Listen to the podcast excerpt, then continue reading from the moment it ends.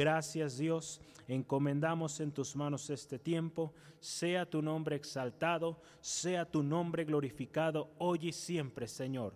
Gracias Dios por el tiempo que continúa, Dios, exposición de tu palabra. Habla a nuestros corazones. Sea tu Espíritu Santo guiando, Señor, eh, tomando el control, Señor, hablándonos, guiándonos a toda verdad en ti, Cristo Jesús. En el nombre de Jesús, a ti la gloria, a ti la honra por siempre, en el nombre de Cristo Jesús. Amén y amén. Gloria a Dios. Gracias Jesús. Gracias Jesús. Aleluya. Dios les bendiga, amados hermanos, hermanas. Damos lugar a nuestro hermano Esteban. Dios les bendiga.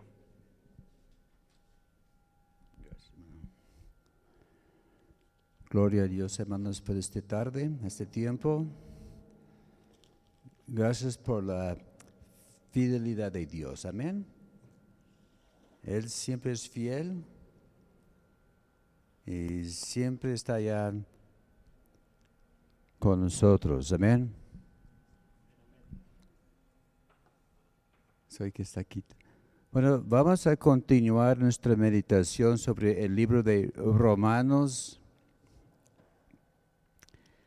Ahora estamos en el capítulo 4, así que poco a poco estamos avanzando y Ahora vamos a estar viendo en esta tarde acerca de dos ejemplos de la justificación. Para iniciar vamos a hacer una oración, hermanos. Allá, ahí donde esté, vamos a inclinar las cabezas, cerrar los ojos. Señor, gracias te damos por este tiempo. Gracias, Señor, porque Aún no podemos vernos cara a cara, sabemos que estás aquí con nosotros. Gracias Señor por tu palabra, gracias Señor por la riqueza que hay en ella. Te pedimos ahora que nos guíes. Gracias Señor por unción sobre mi boca, las palabras que vos estás hablando y gracias Señor por guiarnos y gracias Señor por Porque tú eres un Dios que nos quiere justificar y nos amas tanto. Nombre de Cristo Jesús. Amén. Gracias a Dios. Hemos visto, hermano, en los últimos estudios que el hombre está justificado por la fe. Hemos visto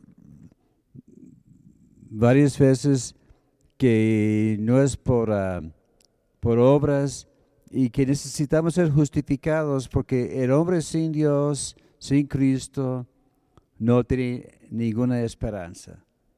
Como dice por estamos ya fritos. Y es por nuestra naturaleza de pecador. Pero vimos la semana pasada que que Dios puso el plan y que, que por medio de Cristo Jesús podemos ser salvos. Dice que aun cuando éramos pecadores, Cristo murió por nosotros. Amén. Y vamos a ver en esta tarde dos ejemplos de la justificación. Vamos a ver dos personas y cómo fueron ellos justificados delante de Dios. Vamos a ver el ejemplo de Abraham, nuestro gran héroe, el padre de la fe, y también el rey David. Vemos que Abraham fue el fundador de la raza judea. Fue a través de él que nació, empezó la nación de Israel. Y vemos que Abraham era el mejor ejemplo de cómo debe vivir un hombre, una vida que agrada a Dios. No era perfecto, ¿verdad? Sí, él, falló un par de veces, pero aún con eso, él fue fiel al llamado y, propósito de Dios en su vida. Y Abraham fue escogido para mostrarnos cómo es la justificación por la fe. Porque vemos de- desde allá en el libro de, de, ah, Génesis dice que él fue justificado porque él creó y obedeció a Dios. Vemos también David. Él fue el rey más ilustre del pueblo de Israel.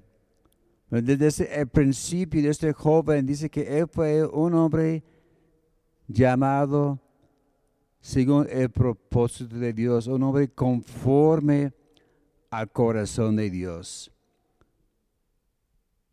Porque el pueblo de Israel pidió un rey y escogieron a Saúl. Pero era muy orgulloso, él pensaba que no, yo soy el que manda aquí. Y con él falló y desobedeció a Dios. Dios dijo al, profeta Samuel, ve a Isa, allá a Belén, a la casa de Isaí, allá vas a encontrar un joven, a él le vas a ungir porque es un hombre conforme a mi corazón. Vemos que también él fue justificado por la fe. Y vamos a ver también que David tampoco fue perfecto. Ha- ha- Había un par de detalles en, en su vida, en su testimonio que vamos a, a ver al rato. Pero vemos que a través de los salmos podemos ver que Dios puede justificar y vindicar el hombre. Vamos a ver en uh, el Salmo 32 y el Salmo 51. Esos salmos fueron compuestos después de David y su aventura con Betsabé. Ya, la mayoría ya saben la, la historia, ¿verdad? Pero vemos que aún con esto, Dios seguía diciendo que David es un hombre conforme a mi corazón. Y, vemos que sin duda Él llegó a descubrir esta gran verdad de ser justificados por causa de su propio pecado. Con su pecado, Él llegó a conocer el perdón de Dios que vamos a iniciar primero viendo la vida de Abraham.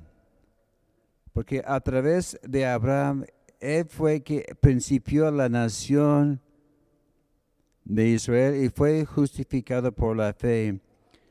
Allá en Romanos capítulo 4 vamos a ver primero los versículos 2 a 4.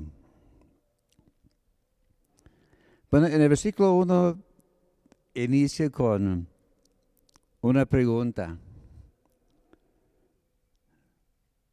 Parece que Pablo tenía muchas preguntas a hacer a la gente, ¿verdad? Porque eh, a través de nuestro estudio hemos visto muchas preguntas. Y lo bueno es que también junto con la pregunta nos da la respuesta. Dice, ¿qué pues diremos? Que halló Abraham nuestro padre según la carne. Porque si Abraham fue justificado por las obras, tiene de qué gloriarse, pero no para con Dios. Porque, ¿qué dice la escritura? Creó Abraham a Dios y le fue contado por justicia. Pero al que obra, no se le cuenta el salario como gracia, sino como deuda. Aquí está hablando sobre las obras. La palabra en el griego es ergon habla de un hecho, una obra. Habla de el trabajo de, de nuestras manos, algo que tenemos que hacer, que nos cuesta un, algún esfuerzo. Y simplemente quiere decir hacer algo que da resultado. Es que cuando uno está allá en, su empresa o su lugar de trabajo y está luchando, usando sus manos, sus habilidades, este es una obra, ¿verdad? ¿Y cuántos les gusta trabajar de balde? Y dice, ah, vas a trabajar de, de tales horas y luego que, que, Dios te bendiga. No, no, vamos a decir al patrón, eh, me debes algo, ¿verdad? Porque como dice que es como una deuda. Y vemos que el patrón está obligado a, cumplir con, su parte, ¿verdad? Porque si no, decimos, ¿sabes qué? Es, ya no trabajo, aquí me, me quedo sentado. Y así son las obras. Vemos que las obras no son fuente de la justificación. Ahí es donde se tiene mucho error la gente pensando que tenemos que pagar por nuestros pecados.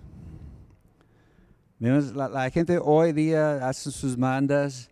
Gracias a Dios que con lo que estamos pasando en estos días no vemos tanto movimiento. Pero normalmente en esas fechas todo el mundo va a la basílica o otros lugares hay dos, tres lugares aquí en, nuestro estado que no vamos a, Talpa, ¿verdad? O, vamos a, tal lugar y, la gente caminando descalzo y algunos llegando al templo allá van de rodillas pensando que no, hay, hay que pagar para agarrar favor con Dios. Y luego ellos dicen, ay, la, la Virgencita me ayudó, ¿verdad?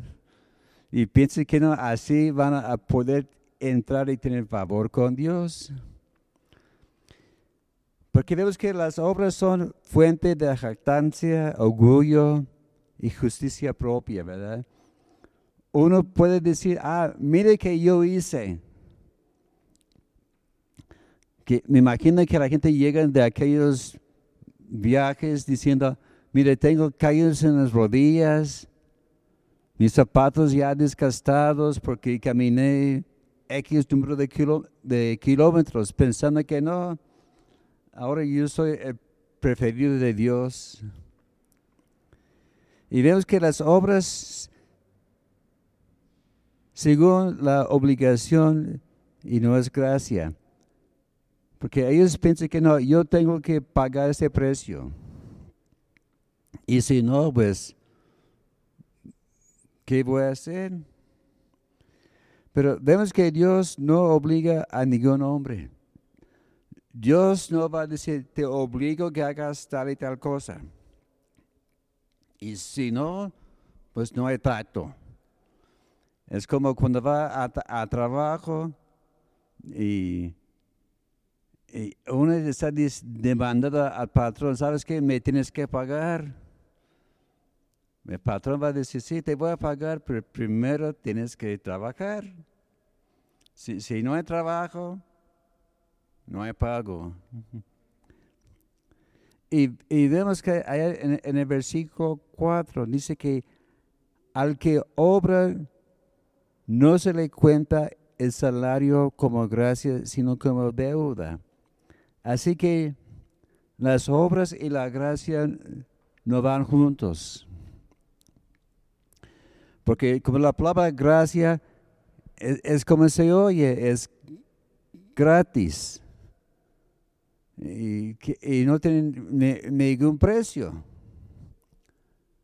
Es como dice, ¿sabes qué? Te, te voy a regalar tal cosa, pero te voy a cobrar 15 pesos. Dices, oye, Es como, mira, te, te voy a regalar esto para tu cumpleaños, pero aquí está la factura. Págame. Que no, no, este, si no, no sabes qué, quédate con tu regalo mejor. Pero así, es eh, eh, la gracia de Dios, no nos, no nos va a cobrar. Y vemos que las obras nunca pueden ser la base para que Dios pueda justificar al impío. En el versículo 5. Mas al que no obra, sino cree en aquel que justifica al impío, su fe le es contado por justicia. Así que, mientras el persona está trabajando, luchando, tratando de ganar la salvación, no la va a poder recibir. Es como con el caso de, regalo, puede ser un regalo bien bonito y uno puede decir, sí, híjole, ¿cuánto, ¿cuánto costaba este regalo? Y es de mala educación preguntar, oye, ¿cuánto te costó, verdad? Mira, tómalo y ahí lo dejamos, ¿verdad?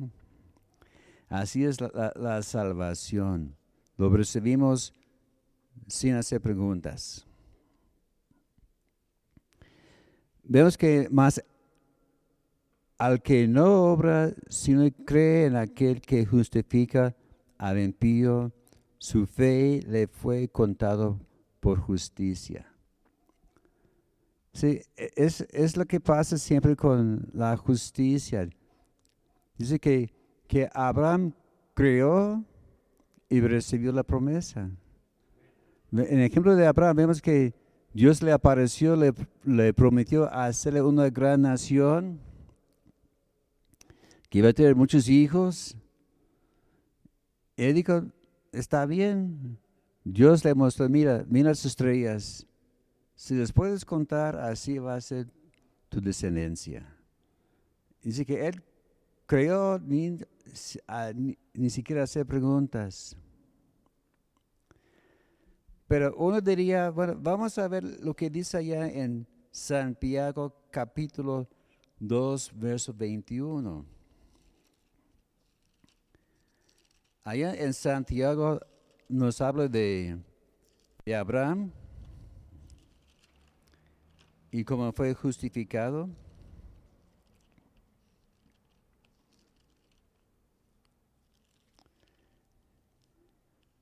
Santiago capítulo 2, verso 21.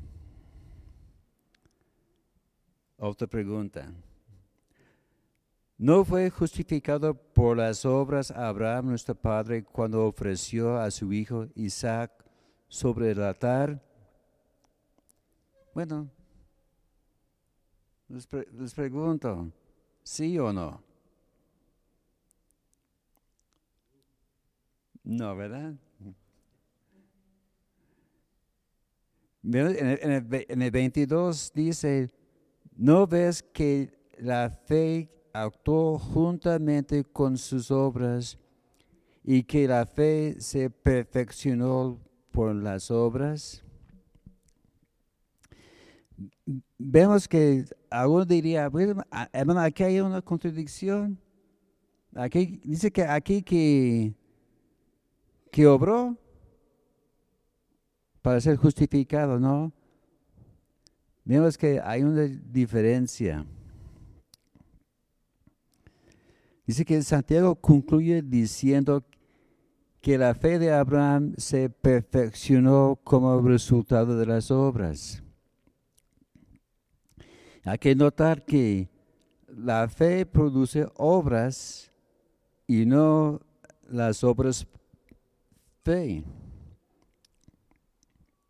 Ay, para, algo, se me explica, ¿verdad? Es, algo puede confundir a algunas personas. Pero dice que la fe es resultado de lo que creemos en Dios y lo que creemos produce las obras que necesitamos.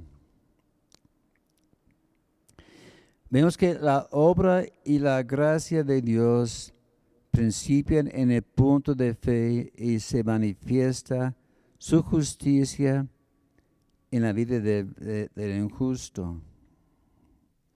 Así que la justicia por gracia endeuda al hombre con Dios y lo hace para siempre agradecido.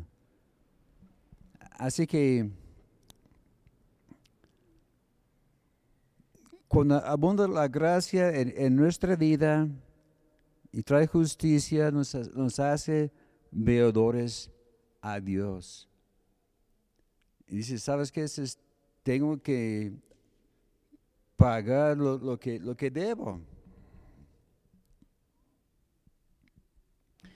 Vemos que también que la fe base sobre la, la, la fe fue base sobre la cual Dios contó a Abraham como justicia. Ya, volviendo a nuestra lectura en, en Romanos capítulo 4.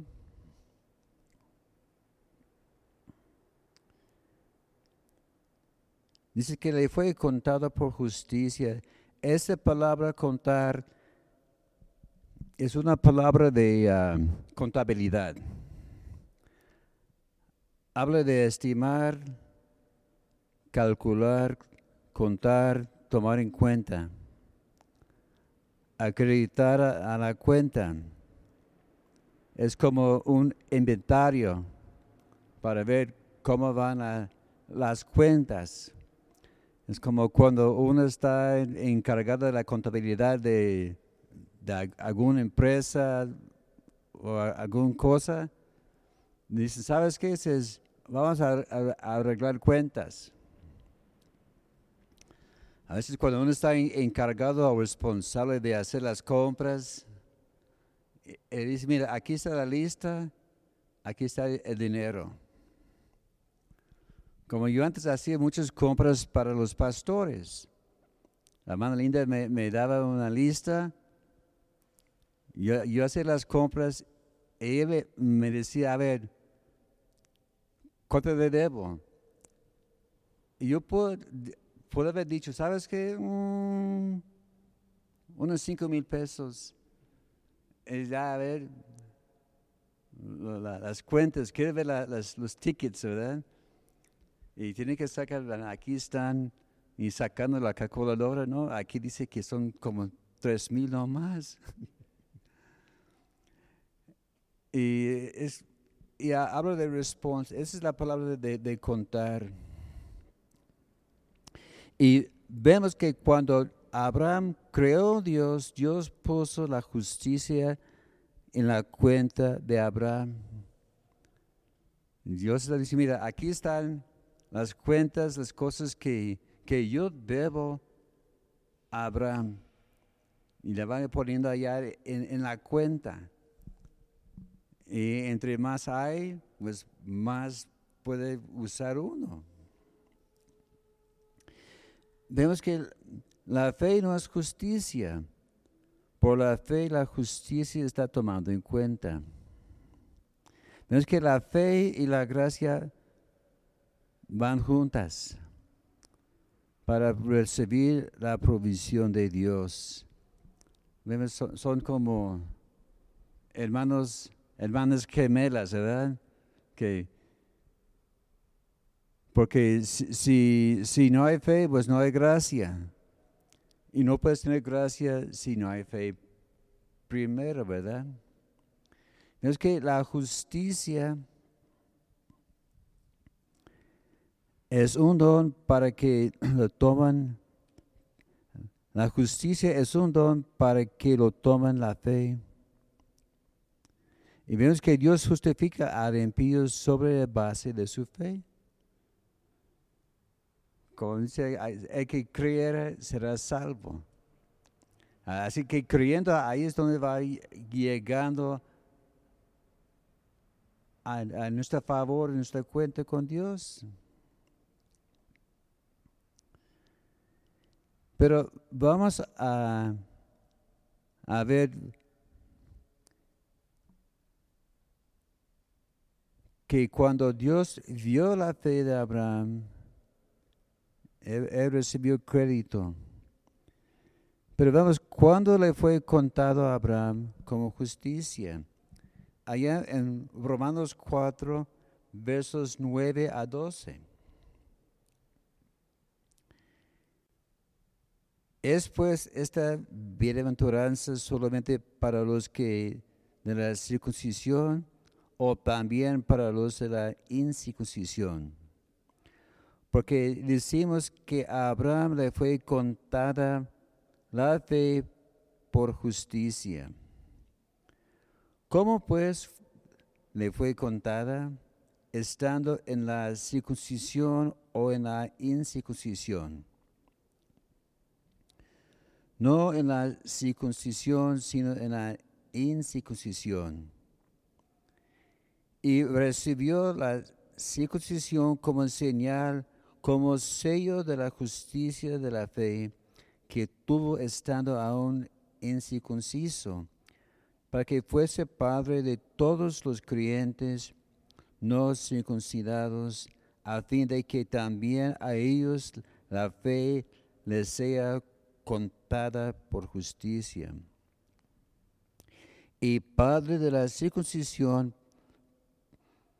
para que los que solamente, para que no solamente son de la circuncisión, sino también según las pisadas de la fe que tuvo nuestro padre Abraham antes de ser circuncidados. Okay. La respuesta que podemos ver en, en Génesis capítulo 15, verso 6. Aquí es cuando Dios apareció a Abraham y le prometió su hijo. Aquí vemos otra vez esta frase, y crió Jehová y le fue contado por justicia. Vemos que ese fue antes que fue circuncidado. Dice que Dios le, apareció y le prometió y ahora dice, ¿sabes que Ahora vas a tener tu hijo. Así que este siempre era un conflicto con los judíos y sobre todo en el inicio de la iglesia, de la circuncisión, que era necesario para ser salvos. Pero aquí vemos que Dios le dijo que él fue ya justificado solamente para creer.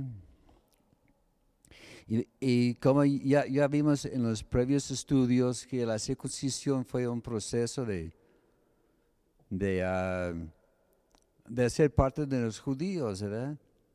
Dice, dice, dice, los judíos que no son circuncidados han roto el pacto y no tienen parte con, con el pueblo.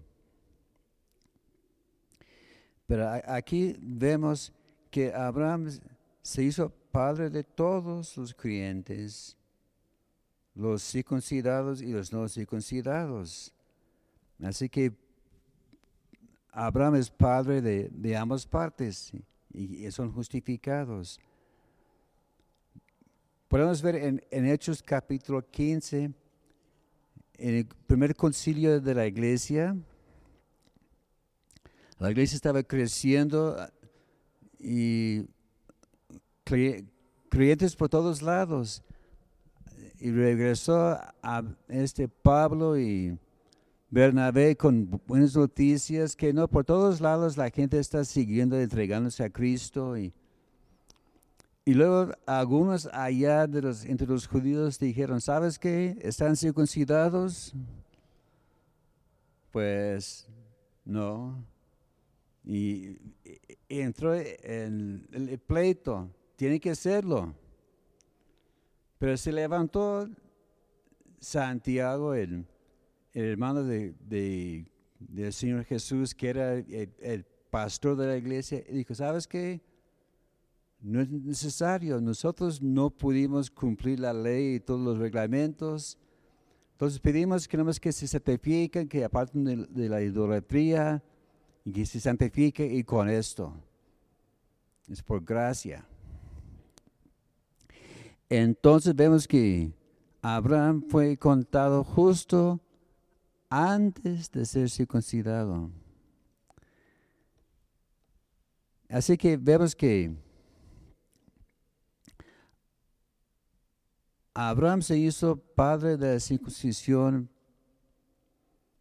para los que no solamente son de la circuncisión.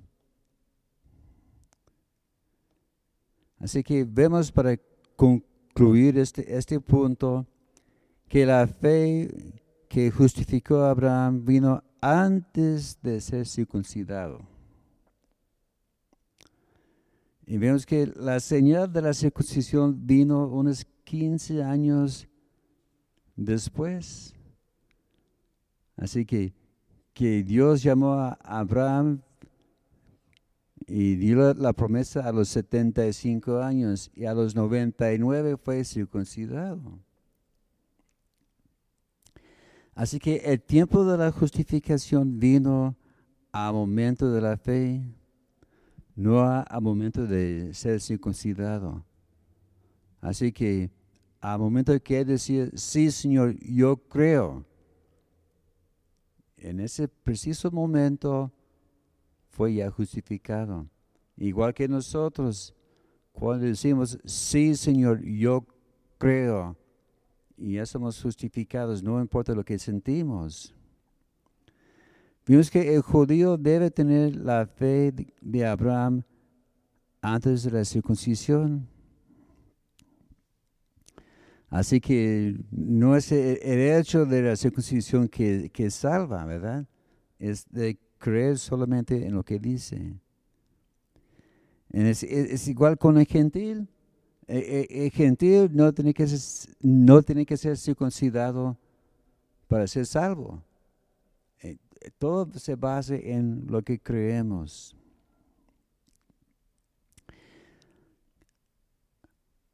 Ahora vamos a concentrarnos en nuestro segundo ejemplo de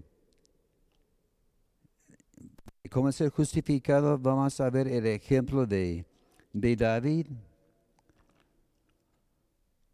Volviendo a Romanos capítulo 4, vamos a ver los versículos 6 a 8. Como también David habla de la bienaventuranza del hombre a quien Dios atribuye justicia sin obras, diciendo, bienaventurados aquellos cuyas iniquidades son perdonadas y cuyos pecados son cubiertos. Bienaventurado el varón a quien el Señor no inculpa pecado. Aquí dice dos veces la palabra bienaventurado. Ese viene del, del Salmo 32. ¿Cuántos saben qué quiere decir la palabra bienaventurado? Es una palabra grande, palabra larga, pero ¿qué decir dichoso, sumamente feliz, una que puede ser envidiosa, ¿verdad? Por la felicidad que, tiene esta persona. Y aquí David estaba diciendo, bienaventurado cuyas iniquidades son perdonados. Que la palabra aquí, iniquidades, habla de hechos fuera de la ley Y aquí dice, hablan de los, los iniquidades perdonados. Habla de dejar ir, enviar, cancelar, remitir, perdonar. Esa es la, la idea de perdonar, perdonar una deuda que uno tiene y librarlo de lo que debe. Esta misma palabra que usa allá en Mateo capítulo 18 cuando habla de los dos deudores. recordamos la historia que dice que un rey vino y quería arreglar cuentas con algunas personas.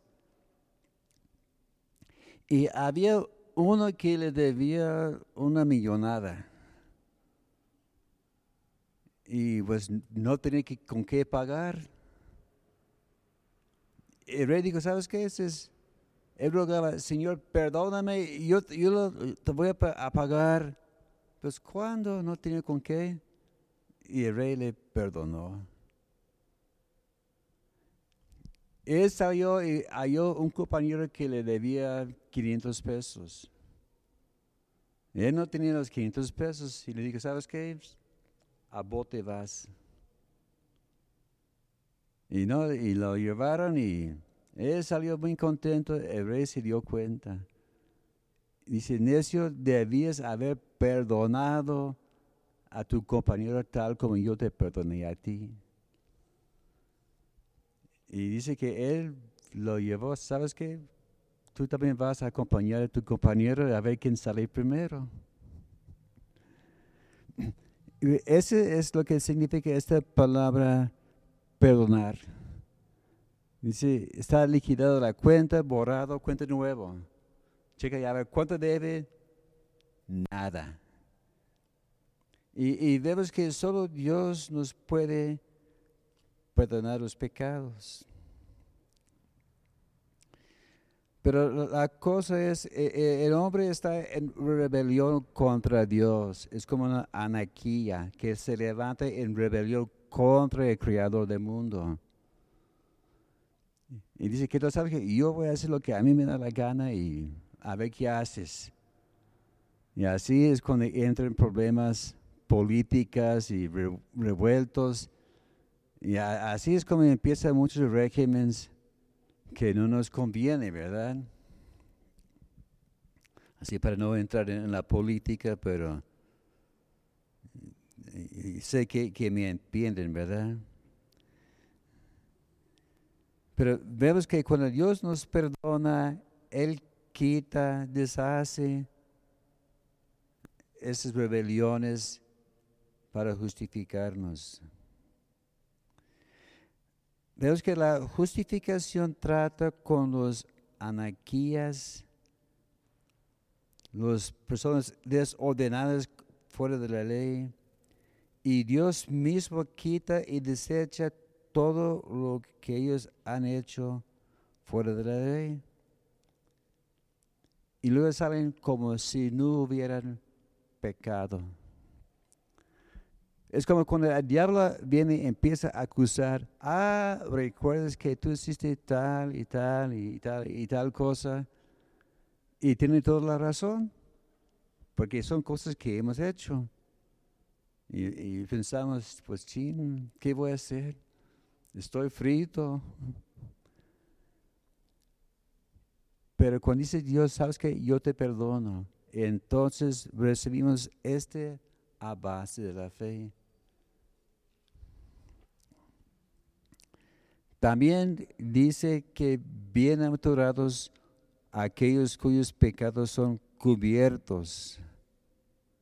El pecado es, ah, una ofensa, algo e, e, en, nuestra contra. Dice que son cubiertos, que habla de encubrir, perdonar. Y vemos que el hombre siempre ha tratado de cubrir sus pecados. ¿Qué pasó allá en el principio con Adán y Eva? Se dieron cuenta que estaban desnudos y, ¿qué hicieron? Dice que hallaron unas hojas de higuera para taparse. Y, pensaron que, ah, ¿sabes qué? Ahora no me puedes ver pero Dios los, vio, ¿verdad? Y el hombre siempre trata de hallar forma de encubrir y disculparse y tratar de salir de, de sus problemas. Y vemos que solo Dios puede cubrir los pecados para que ya no haya recuerdo. Es como puede decir aquí, en el pizarrón pecado, en las culpas. Y el hombre trata de poner su mano encima. No se ve, pero ahí está, ¿verdad? Pero Dios saca el borrador y lo borra, a ver, ¿dónde está? Y uno diría, ah, ahí, está en, en el borrador. No, no está.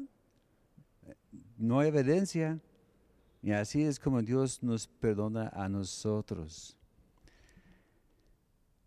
Veamos en el libro de Miqueas capítulo 7 verso 19. Miqueas allá en los profetas menores. Después de Jonás si este les ayuda. Miqueas capítulo 7 verso 19 Él volverá a tener misericordia de nosotros, sepultará nuestras iniquidades y echará en lo profundo del mar todas, todos nuestros pecados. Dice, a fondo del mar. Aquí fíjate qué tan profundo es el mar. Bueno, para poner en perspectiva la, la cosa, el monte Everest mide unos 8.848 metros de alto. Es el punto más alto aquí en la Tierra. Bastante grande. Pero hay una profundidad en el Pacífico, el, el Challenger, mide 10.916 metros. Así que puede agarrar esta gran montaña Everest y le puede poner allá en esa profundidad en el Pacífico y queda cubierto y sobre un buen cacho, ¿verdad? Así que Feliz el hombre cuyos pecados son cubiertos. Y no hay más culpa ni condenación, es un hombre justificado. Así que no hay récord, no hay ningún registro de todo lo que ha hecho o lo que, que está en su contra. en nuestra lectura también habla de bienaventurado el varón a quien el Señor no inculpa de pecado. Esa habla de otra vez de hacer cuenta o un inventario. Es la misma palabra que usa que la fue, fue contado a Abraham por justicia. Y aquí en el versículo 8 uso, usa la misma palabra, ¿verdad? A quien el Señor no inculpa pecados. Pero aquí dice, a quien el Señor no inculpa pecados, aquí hay un doble negativo, que no jamás le inculpa de pecados. Así que enfatiza mucho que no hay recuerdo de los pecados. Eso habla que, que es, es, es imposible que vamos a ser culpados por nuestras maldades. Y aquí vemos que Jesucristo mismo llevó el pecado del hombre sobre sí mismo.